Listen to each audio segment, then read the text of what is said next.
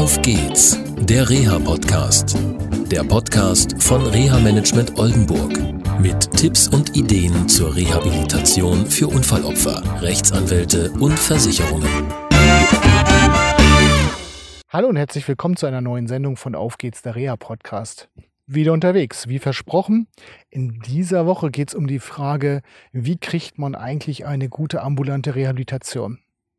Da habe ich mal wieder einen ganz aktuellen Fall und der hat mich wirklich zum Nachdenken gebracht. Ein junger Mann hat einen Motorradunfall und er hat sich ein Bein schwer verletzt und den Rücken. Musste operiert werden und er ist ganz lange, also mehrere Monate mit einem Fixator extern, das ist also ein Gestell, was außen am Bein angebracht wird, rumgelaufen und es konnte jetzt mittlerweile entfernt werden. Er hat viel Therapie bekommen zulasten der gesetzlichen Krankenkasse. Es gibt keinen Träger wie eine, eine Haftpflichtversicherung oder so, sondern es muss alles zulasten der gesetzlichen Krankenkasse verordnet und auch realisiert werden. Und da kommen wir zum Problem.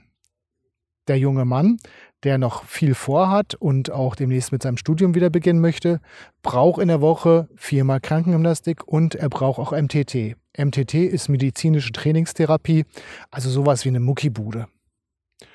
Und was ist passiert? Der behandelnde Arzt sagt jetzt im August, September, äh, ich verordne einfach nichts mehr. Obwohl der Mann, das ist einfach auch ähm, belegt durch Untersuchungen, viermal die Woche Krankengymnastik benötigt, um überhaupt seinen Unfallfolgezustand zu erhalten und auch wieder am Leben teilnehmen zu können. Und der Arzt sagt, nö, ich verordne jetzt überhaupt nichts. Äh, und jetzt sitzt der Mann da und weiß nicht Bescheid.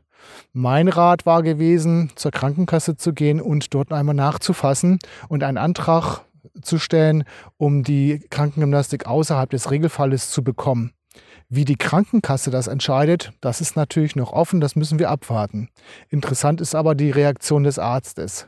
Da stelle ich mir doch die Frage, welche Profession dieser Arzt hat, dass er über seinen Patienten, der über viele Monate bei ihm gewesen ist, so behandelt wird. Das heißt, eigentlich gar nicht behandelt.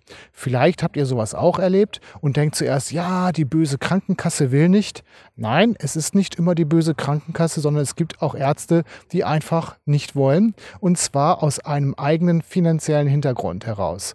Beziehungsweise ich kann es ehrlich gesagt nicht verstehen, dass im August, September schon das Budget des Arztes, einem Facharzt für Unfallchirurgie, ausgeschöpft sein soll. Das war's erstmal von hier aus und ja, dann bis zur nächsten Woche. Tschüss! Das war eine Folge von Auf geht's, der Reha-Podcast. Eine Produktion von Reha Management Oldenburg. Weitere Informationen über uns finden Sie im Internet unter www.rehamanagement-oldenburg.de.